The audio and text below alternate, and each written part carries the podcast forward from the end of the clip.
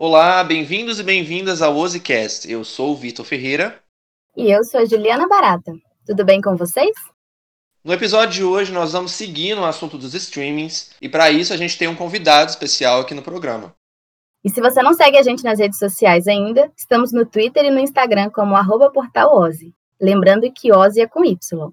E que também estamos no Facebook na página da Ozymandias. E lá a gente sempre divulga os conteúdos da semana, então é só acompanhar a gente e ficar por dentro de todas as novidades. Semana passada nós falamos das plataformas de streaming, onde a gente pode assistir filmes e seriados. Mas o streaming está tão na moda que ele não para por aí. Hoje em dia, onde tudo pode ser transmitido ao vivo, existe um público que se interessa muito em acompanhar jogadores participando das próprias partidas de games. Então, para isso, a gente trouxe aqui o Guilherme Toledo, que também é conhecido como Vilcolakis, que é streaming e podcaster, para conversar com a gente sobre esse hobby. O Guilherme é formado em jornalismo, ele mora na Polônia, inclusive é de lá que ele vai dar essa entrevista, mas a gente vai passar a palavra para ele poder se apresentar melhor. Obrigada pela presença, Guilherme. Olá, Juliana. Olá, Vitor. Tudo bem com vocês? Tudo ótimo. Tudo certo com você. Tudo ótimo também. Prazer estar aqui com vocês no podcast. Sim, estou falando da Polônia, mas também sou de Juiz de Fora, formado na mesma faculdade que vocês estão cursando. E eu tenho meu canal na Twitch, Vilcolakis, há quase um ano. Vai fazer um ano que eu tenho meu canal. E agora tenho um podcast também, já tem um pouco mais de um mês. Hoje é segunda-feira, dia 12 de outubro. Agora, na hora que a gente está gravando o episódio, são duas da tarde aqui. Acredito que aí sejam sete da noite, né? Sim, sete da noite aqui na Polônia. A gente sentiu muito calor aqui na semana passada, mas hoje tá, tá bem frio aqui. Como é que tá a temperatura aí? 7 graus, eu tô aqui debaixo de duas cobertas e uma, e uma manta aqui, conversando com vocês. Nossa senhora, tempo bom. Que delícia. Tá, é, vamos primeiro começar bem lá atrás, quando você era mais novo. É, conta pra gente como que começou o interesse pelos jogos. Olha, eu não sei se eu posso ser considerado um gamer mesmo, como as pessoas falam, porque eu sempre gostei de jogos, na verdade, mas eu nunca fui tão fissurado. Eu jogava algumas coisas, jogava muita coisa no PlayStation. Computador eu jogava pouca coisa, mas é sempre uma coisa que a gente sempre conversava com os nossos amigos na escola ou então na rua. Era realmente uma forma né, da gente se socializar igual todas as crianças da minha idade. Então, às vezes a pessoa vê um streamer, pensa que sempre foi um, um jogador que sempre foi fissurado, tem também. Mas não são todos. Eu, por exemplo, gostava, mas nem sempre fui tão gamer assim. Uhum. E, e, quando você jogava esses jogos antigamente, quais que eram os seus favoritos? Olha, eu posso falar que meu jogo preferido de todos os tempos é Harvest Moon. No Brasil é mais conhecido como Fazendinha, que é um, um jogo para várias plataformas, mas eu gostava do Harvest Moon Back to Nature, que é para PlayStation 1 que basicamente você monta uma fazenda, você tem sua plantação, você tem seus animais. Esse é meu jogo preferido de todos os tempos, inclusive eu jogo ele na stream também. E Worms Armageddon, que é muito conhecido, que é uma guerra entre minhocas, que é um jogo de turnos, que são as minhocas basicamente jogando bazuca, bomba uma na outra, é uma confusão toda, né? Um jogo maravilhoso. e, e tem algum gênero, assim, que te chama mais atenção? Na verdade, eu gosto de eu adoro esse tipo de jogo de simulação, por exemplo, igual eu falei, de montar uma fazenda, por exemplo, né? Uhum. E montar uma cidade também, esse tipo de jogo. Mas eu gosto de vários tipos. Tanto que na minha stream eu jogo todo tipo de jogo. Eu, o pessoal chama de variety streamer, né? Streamer de variedades. Eu geralmente jogo todos os tipos de jogos, depende do meu humor. Conta pra gente, qual que é a origem desse seu nome, Vilkolakis? Vilkolakis significa lobisomem em lituano. Mas Vilko, na verdade, é o meu nome em eslovaco. Então, acabou casando as duas coisas, né? Porque Vilkolakis, lobisomem, é uma coisa que me interessa muito, eu gosto desse tipo de mitologia. Acabou que juntou com Vilko, que é o meu nome em outra língua, e também Akis é um sufixo em grego que é o diminutivo. Então, Vilkolakis como se fosse pequeno Guilherme, né? É uma mistura de eslovaco com grego. Então, é uma mistura de várias línguas aqui. Parece que foi, teve toda um, uma estratégia para montar o nome, né? Não, na verdade, essa parte do grego eu descobri depois. Ah, é, tá. eu, só, eu, só, sabia que era Vilko e que era Vilkolakis em lituano, mas depois acabei criando essa mitologia toda, né, em volta dele. É, agora você pode usar isso como, falar, ah, meu nome então foi pensado assim. É verdade. É, se essa pessoa ouvir esse podcast, né, vai saber que na verdade não foi. é verdade. Sim. É, mas então, como que você descobriu que queria ser um streamer? Tipo, alguém te apresentou? Você começou a assistir? Que você também? Na verdade, foi muito de repente, foi muito do nada, porque eu não assistia nenhuma stream, não conhecia nenhum streamer, não conhecia nada. Mas é, eu conheci um amigo meu no meu trabalho que é streamer. Ele é português, ele me falou que ele faz stream, que ele joga normalmente. ele aproveita as chances de que ele está jogando para fazer as streams, né? Junta duas coisas. Realmente, um momento que já estaria jogando com essa coisa de transmitir e acabar fazendo uma coisa produtiva. Uhum. E há quase um ano atrás, igual eu falei, eu comprei um computador novo, que eu tava precisando de um computador novo, e eu comprei um computador um pouco melhor, realmente, para jogar algumas coisas, né, para fazer alguns trabalhos de edição também. E no mesmo dia que eu comprei, eu pensei, olha, quer saber? Acho que eu vou fazer stream veio do nada, assim. Então no dia seguinte eu já estava pesquisando tudo de como é, fazer stream, como criar uma conta, qual programa usar. Então no dia seguinte eu já fiz minha primeira stream. Uhum. E no início eu comecei com o que eu tinha realmente. Eu não tinha nada, não tinha nenhum equipamento, não tinha microfone. Eu usei um fone do meu celular mesmo. Eu coloquei no meu computador, usei um microfone desse fone, foi o, com o que eu tinha, bem precário. Mas eu gostei tanto que dois dias depois eu já comprei um fone melhor e já comecei a fazer de uma forma um pouco mais legal, né? É, porque fone, a, o som, é, acho que é o principal, né? Nós estamos fazendo podcast, essas coisas tudo dentro de casa, então a gente não tem aparato necessário para fazer uhum. streaming. Às vezes a gente passa por bastante dificuldade. Com certeza, é muito importante, mas é importante também no início, se você quer, você tem que fazer com o que você tem mesmo, né? Porque se eu não descobrisse que é uma coisa bacana através do que eu tinha no momento, eu não teria comprado outro equipamento depois. Então, o mais importante é realmente a vontade, mas sim, concordo com você que ter um equipamento legal é importantíssimo nesse tipo de trabalho. É, você se inspira em alguém para fazer o seu conteúdo? Eu me inspiro nos meus amigos mesmo. Esse meu amigo português e outras pessoas que eu conheci através dele, porque eu não conheço os streamers, vamos dizer, grandes realmente. Eu não conheço. Eu sei que tem várias pessoas que já estão fazendo há muitos anos, mas eu me inspiro na minha comunidade, no pessoal que está à minha volta. Eu vejo o que eles estão fazendo e tento me espelhar no que eles estão fazendo de legal, eu tento passar alguma coisa para eles também. Então a minha inspiração é realmente o pessoal que tá à minha volta. Não tenho nenhum streamer preferido assim que eu olho e falo, uau, eu quero ser igual a ele. Não, eu realmente eu tento buscar aquilo que tá ao meu alcance. Entendi. E você tem uma predileção mais por, por jogos é indie, né? Sim, é igual eu falei antes, eu jogo vários tipos de jogos, não só indie, mas também é, jogos de montar fazenda, jogos às vezes de luta. E eu acho que jogando jogos indie, eu também ajudo a comunidade que está fazendo jogos indie. O pessoal que está começando agora a criar jogos, o pessoal que precisa que os jogos deles sejam divulgados. Então é uma troca. Eu acabo jogando o jogo deles, mais pessoas conhecem os jogos deles e eu acabo criando conteúdo para o meu canal, porque para mim o mais importante é isso. Quem está começando se ajudar. E eu também gosto porque tem muita coisa boa sendo criada hoje em dia nos jogos indie. Tem muita gente criando coisa legal, tem gente que tá pensando em fazer um jogo indie, às vezes vê um streamer jogando um jogo indie acaba se inspirando. Então, meu objetivo é inspirar e ajudar a comunidade. E tem muita coisa que acaba surgindo assim do nada que a gente não espera, né? Por exemplo, aquele o Among Us, né? Exatamente. É muito, é muito interessante, porque a gente está em 2020 com vários jogos muito grandes sendo criados, por exemplo, The Last of Us 2. E os jogos que mais deram que falar esse ano foram Fall Guys e Among Us, que são ideias muito simples. Uhum. E que começaram assim, pequeno, a gente não esperava que fosse. Né? Eu acho que nem os desenvolvedores esperavam que eles fossem ter essa recepção toda que eles, eles tiveram. Com certeza, e é muito legal a gente ter esses jogos fazendo mais sucesso, com ideias mais simples, igual eu falei, porque isso acaba inspirando gente que tem outras ideias, né? Às vezes a pessoa pensa, ah, eu preciso ter um grande estúdio, preciso ter muito dinheiro para criar um jogo. Às vezes não, às vezes só uma ideia bacana já é interessante para você criar um jogo que vai fazer sucesso, sabe? Então é muito legal a gente dar também visibilidade a esses jogos diferentes, né? Para o pessoal saber que dá para fazer. Você tinha comentado que não pensa em, em, em, ser igual a algum streamer, não, não tem assim uma inspiração. Mas você já pensou em ser jogador profissional? Pô, é alguma ambição futura sua? Isso, ou não? Jogador profissional não, porque eu não sei jogar nenhum jogo muito bem. Para você ser um jogador profissional, você tem que realmente ter uma habilidade muito grande, você dedicar muito a um jogo. Meu objetivo enquanto streamer é realmente ser um comunicador. É eu estar tá jogando alguma coisa e conversando com o pessoal. Eu, como eu falei, eu sou formado em jornalismo também, igual vocês estão estudando, e meu objetivo é realmente usar o que eu, meu conhecimento que eu tenho para passar alguma coisa pro pessoal, ter uma conversa bacana. Então, ser um jogador profissional, não. E nem ser um streamer profissional, na verdade, não é uma das minhas grandes inspirações. É uma coisa que eu gosto muito.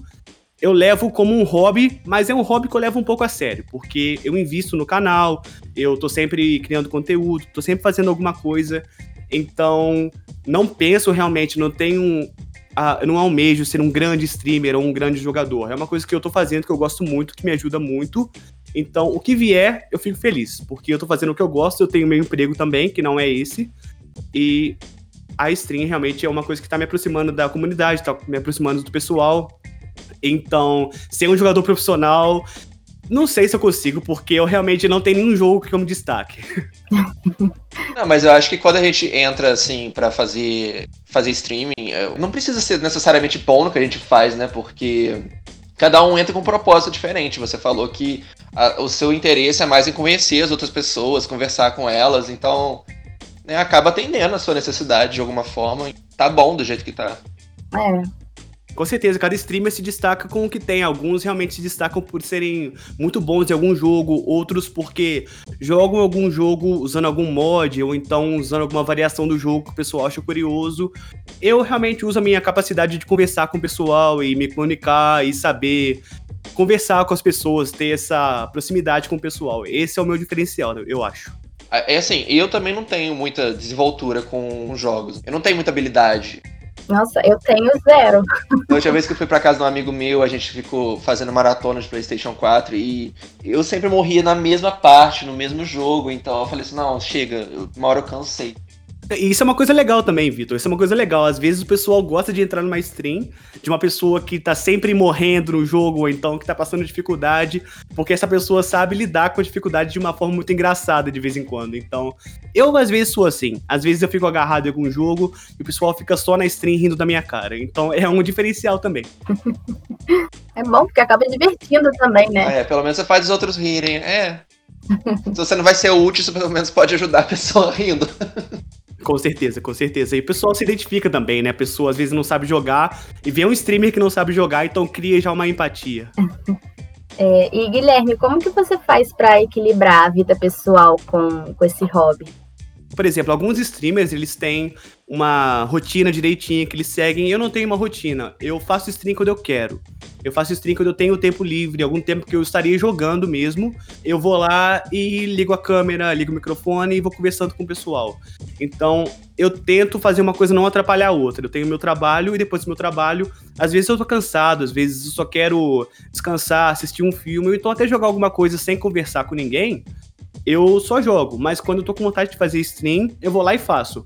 Eu tento usar aquele tempo da melhor forma possível para mim, porque a partir do momento que aquilo vira uma obrigação, na minha opinião, acaba perdendo um pouco da graça. E até, até então, eu consigo fazer algumas vezes por semana a stream e não tá me atrapalhando de forma alguma. E eu pretendo continuar assim. De maneira geral, você, você gasta quanto tempo com jogos? Não com stream, com jogos com jogos. Agora, poucas vezes eu tô realmente jogando fora da stream. Eu faço stream três ou quatro vezes por semana e eu jogo entre três e quatro horas, assim. De vez em quando eu me empolgo um pouquinho e jogo umas cinco horas, mas vamos falar que eu jogo três a quatro horas por stream, três a quatro vezes por semana. Seu horário é durante a madrugada? Não, é durante a noite, o horário aqui da Polônia, porque eu trabalho de 9 a 5 e daí pra frente eu tô livre. Mas eu geralmente começo a minha stream entre 6 e meia e 7 horas. Aí eu vou até umas 10 e meia, 11 horas. É, e quando você é espectador, você acha mais interessante assistir uma live ou fica satisfeito assistindo vídeo de streaming, já editado e pronto do YouTube? Eu prefiro assistir live porque eu não assisto muito stream por causa do jogo que a pessoa tá jogando. Então, se você assiste um vídeo do YouTube, você tá vendo por causa do jogo mesmo. E quando eu tô numa live, eu gosto de estar tá lá por causa da interação com o streamer e com o chat também. Porque para mim a coisa mais legal da stream é isso. É você poder conversar com o streamer, poder conversar com a comunidade dele, com as pessoas que estão ali trocar ideia realmente. Então, às vezes eu tô vendo uma live, tô vendo uma stream e eu nem sei o que tá acontecendo, nem sei o jogo não tô nem prestando atenção. Eu tô só conversando mesmo, tô só me divertindo lá.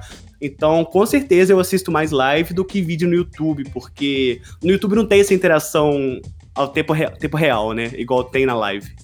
E você não tem interesse de postar então seus conteúdos no YouTube? Tenho, tenho sim. Um dos meus projetos, na verdade, que eu devo começar em breve. Eu também devo levar algumas das minhas lives pro YouTube. Mas eu não quero fazer realmente uma gameplay pro YouTube. Eu quero trazer um conteúdo diferente, mas também focado no que eu tenho no meu canal. Porque uma coisa que eu faço no meu canal também de vez em quando, eu faço stream de música. Eu já fiz duas até então. Eu compus uma música inteira na stream e fiz uma stream fazendo trilhas para um podcast que eu tô fazendo agora. Mas claro que eu vou fazer outro formato, eu não vou simplesmente cortar a stream e colocar lá. Eu quero fazer uma apresentação diferente, mas não vai ser esse formato de gameplay, igual eu faço no, na Twitch. Oh, que bacana. Como que funciona? Você é, tem já alguma coisa para mostrar? No YouTube, ainda não, ainda não. Só realmente o que eu já fiz na Twitch, que eu baixei, tá no meu computador, então ainda não tem nada pronto para mostrar. Mas vai ser realmente uma coisa mais focada no conteúdo do YouTube, que não vai ser aquela gameplay chata. Às vezes o pessoal posta um vídeo jogando um vídeo 3 horas, que não é do meu interesse. Eu sei que tem um público para isso, mas não é do meu interesse. Então, meu interesse é realmente uma coisa que. um vídeo mais curto, que conversa com o pessoal, mas que tem um conteúdo um pouco diferente do que eu faço na Twitch. Há uns anos atrás, eu tive, eu criei um SoundCloud que eu postava música eletrônica que eu fazia. E eu fiz umas seis, sete músicas que não são tão legais hoje em dia, mas eu gosto porque me ajudou muito. Então, o tipo de música que eu faço na Twitch é assim mesmo, música eletrônica, através de um programa que chama Fruit Loops, hoje em dia chama FL Studio, e é lá que eu faço. Então, eu faço a música realmente ao vivo, eletrônica, através desse programa, mas também às vezes eu toco o ukulele, eu tento trazer uma coisa diferente. Então, esse projeto que eu tinha antigamente de música eletrônica era outra coisa, mas me ajudou no que eu faço hoje em dia. Mas aquele projeto já já tá abandonado, tá mais como portfólio, vamos colocar, tá mais como uma coisa mais saudosista, né, do meu, do meu passado. Você fez um podcast, chama The Howling Show. Você já tem três episódios postados lá. Se alguém quiser ouvir, a gente vai deixar o link no site também. Só que o Guilherme é, ele fala inglês, então o podcast dele é em inglês. É um ótimo programa, dá pra ver que você fica muito à vontade com seus convidados. É, no último episódio você conversou com o criador né, de um jogo indie que ainda tá para estrear. Sim. E dá para perceber, a gente percebe que mesmo que você não esteja é, exercendo a profissão de jornalista, você ainda traz um pouco disso pro seu hobby. É uma forma de conectar as duas coisas? Com certeza, não foi a intenção realmente de trazer o jornalismo de volta, porque eu já trabalhei com jornalismo, depois que eu me formei, eu trabalhei na televisão por um ano, como editor principalmente, mas a gente sabe, quando a gente faz jornalismo, a gente acaba trabalhando em várias coisas ao mesmo tempo, né? E jornalismo é uma coisa que eu gosto, eu pensava sempre, se eu fosse voltar pro jornalismo, seria de uma forma mais independente. Então, fazendo a Twitch, eu tive a ideia de criar um podcast, porque eu comecei há pouco tempo a ouvir podcast, acabei me interessando pelo formato, e tem tudo a ver com rádio, né? Rádio é uma coisa que eu gosto bastante também. Então, é bom que eu possa trazer todo esse conhecimento que eu tive na faculdade e até depois dela, né, claro.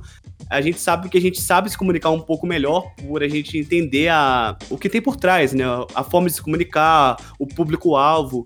Então, é uma coisa, uma forma de trazer, mas eu pensei nisso depois, na verdade. Quando já tinha o podcast publicado, o primeiro episódio, eu pensei, nossa, o que aconteceu? Eu tô fazendo jornalismo de novo. Como assim? Eu não tava nem esperando que eu estivesse fazendo jornalismo em 2020. Então, é uma forma de trazer o conhecimento que eu tinha e tal, porque esse conhecimento da faculdade me ajuda muito, tanto na Twitch, tanto nesse canal que eu quero criar no YouTube, e tá me ajudando demais no podcast, demais, demais mesmo. É, e, e, quando você viu que fazer o podcast seria uma boa, que cairia bem para o seu tipo de conteúdo? Eu gosto de acrescentar muito nas coisas que eu faço. Eu acho que tem sempre algo a mais no que eu faço, porque quando eu tô na Twitch, eu tô conversando com o pessoal, eu troco muito com o pessoal, mas geralmente o pessoal vem, é, acrescenta alguma coisa sobre o jogo, eu comento isso, então eu trago algum tópico, eles comentam. Mas tem algumas coisas que eu queria falar com pessoas especializadas em determinado assunto.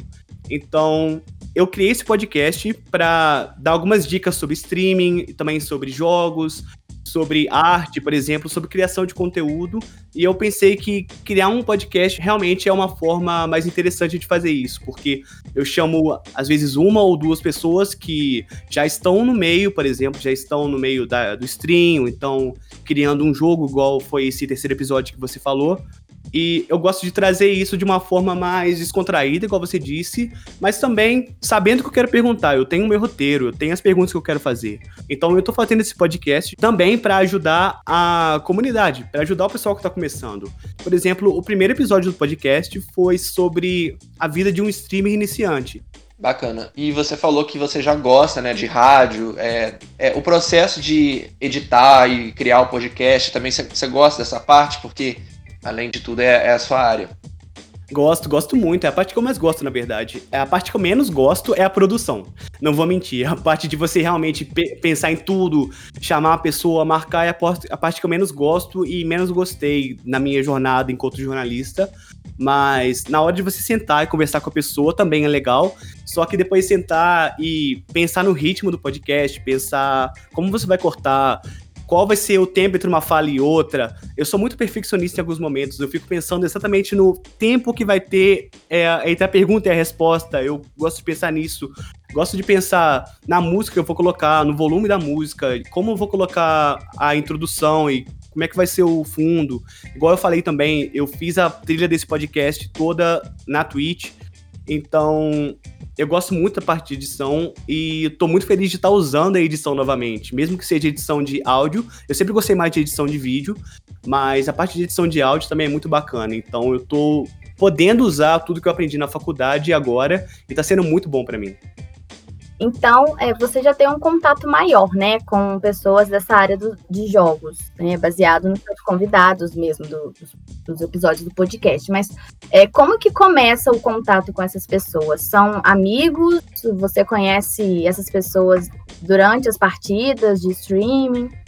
O primeiro episódio eu fiz com dois amigos mesmo que são streamers, esse português que eu falei, e um amigo meu que é polonês que também é streamer. O segundo eu falei sobre arte e falei com dois streamers que são meus amigos também, mas eu conheci esses dois já na plataforma. O terceiro eu conversei com o criador do jogo indie que eu pude jogar a demo, então eu conheci pela plataforma também. Então as pessoas que eu tô trazendo pro podcast são pessoas que eu tô conhecendo através das streams, ou então através de stream de outra pessoa, e que eu já tenho até um contato um pouco maior. Mas meu objetivo é chamar outras pessoas também, é chamar às vezes um streamer um pouco maior, então um youtuber um pouco maior, um desenvolvedor de jogos maior, porque apesar do meu objetivo ser conversar com o pessoal que está à minha volta e trazer o conteúdo para eles, eu também quero expandir um pouco mais. Eu quero conversar com quem está fazendo isso há mais tempo, com quem está já com mais experiência na área. Então, o contato que eu tenho com as pessoas geralmente é o pessoal que eu já conheço, mas eu tô sempre buscando expandir isso agora. Igual esse desenvolvedor que eu conheci, que eu conversei com ele no terceiro episódio. Eu conheci ele na plataforma, mas foi pouca coisa. Ele não é meu amigo. Então, eu tô tentando conhecer gente nova também através de podcast. E é, como você tem uma familiaridade né, com três idiomas diferentes, isso te permite alcançar mais público, né? Você consegue é, perceber aonde que está sua maior base de ouvintes? Um, a maior. Eu faço minhas streams em inglês, na verdade. Tanto a stream quanto o podcast em inglês. E acredito que pelo horário que eu faça, que aqui é de noite, é, a maioria do pessoal que, que assiste minhas streams é dos Estados Unidos, porque para eles é de tarde. Então, às vezes, o pessoal tá no trabalho, ainda mais nessa época de pandemia, o pessoal tá trabalhando em casa e consegue colocar alguma coisa de fundo ali. Então, a pessoa pode trabalhar e colocar a minha stream de fundo. Então, a maioria do pessoal que interage comigo é dos Estados Unidos, mas eu fiz inglês realmente, realmente, eu optei por fazer inglês para abranger mais gente, porque eu conheço muita gente do Brasil que fala inglês, aqui da Polônia que fala inglês também. E eu sei que é o idioma mais falado do mundo, então eu busquei o inglês porque eu já me sinto confortável em falar nessa língua e posso atrair mais gente, mas a maioria do pessoal que me escuta é dos Estados Unidos, mesmo eu não tendo nada focado nesse país ou então em algum país específico. E, e como que é a recepção do público? É, tem sido positiva? Você consegue ter um feedback?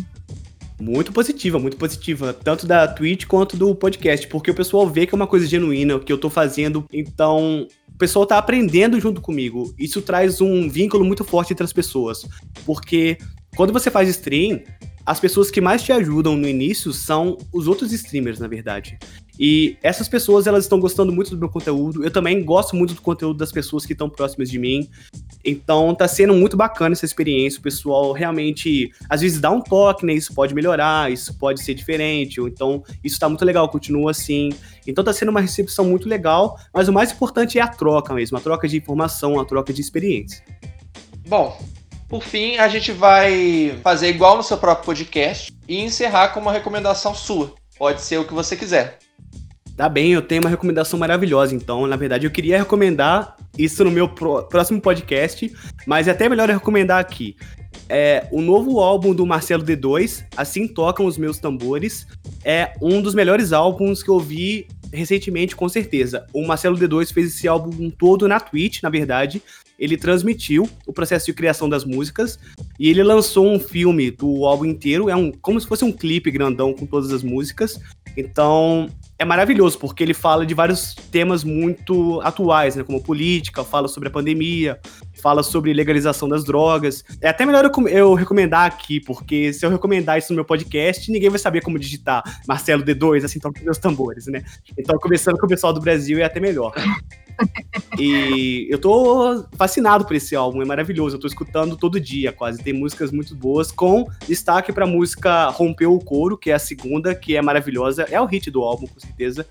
E tem também uh, referências a Chico Science, tem o Hélio do, do Ponto de Equilíbrio. Então, é maravilhoso. Vai, quando acabar esse podcast, vai escutar o Assim Toca os Meus Tambores no YouTube. É muito bom.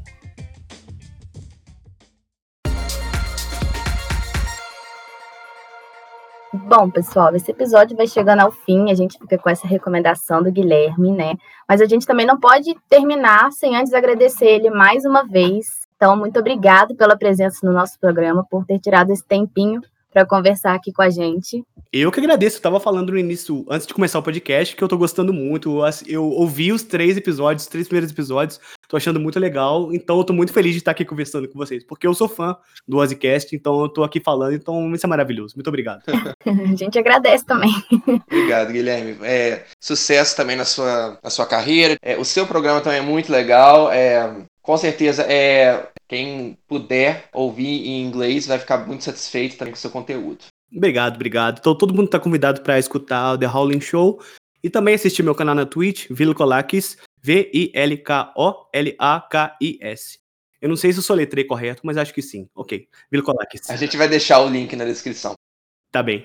Bom, pessoal, o Zcast vai ficando por aqui. Obrigado também aos nossos ouvintes. E lembrando que os nossos podcasts são quinzenais e que toda semana nós temos conteúdo novo no site. É, compartilhem o link desse episódio com a família e com os amigos. E não se esqueçam de seguir a gente nas redes sociais, pelo arroba portalose.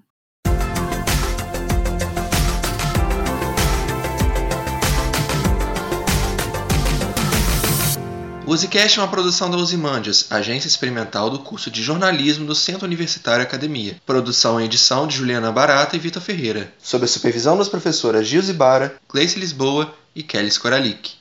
Pessoal, até a próxima. Tchau.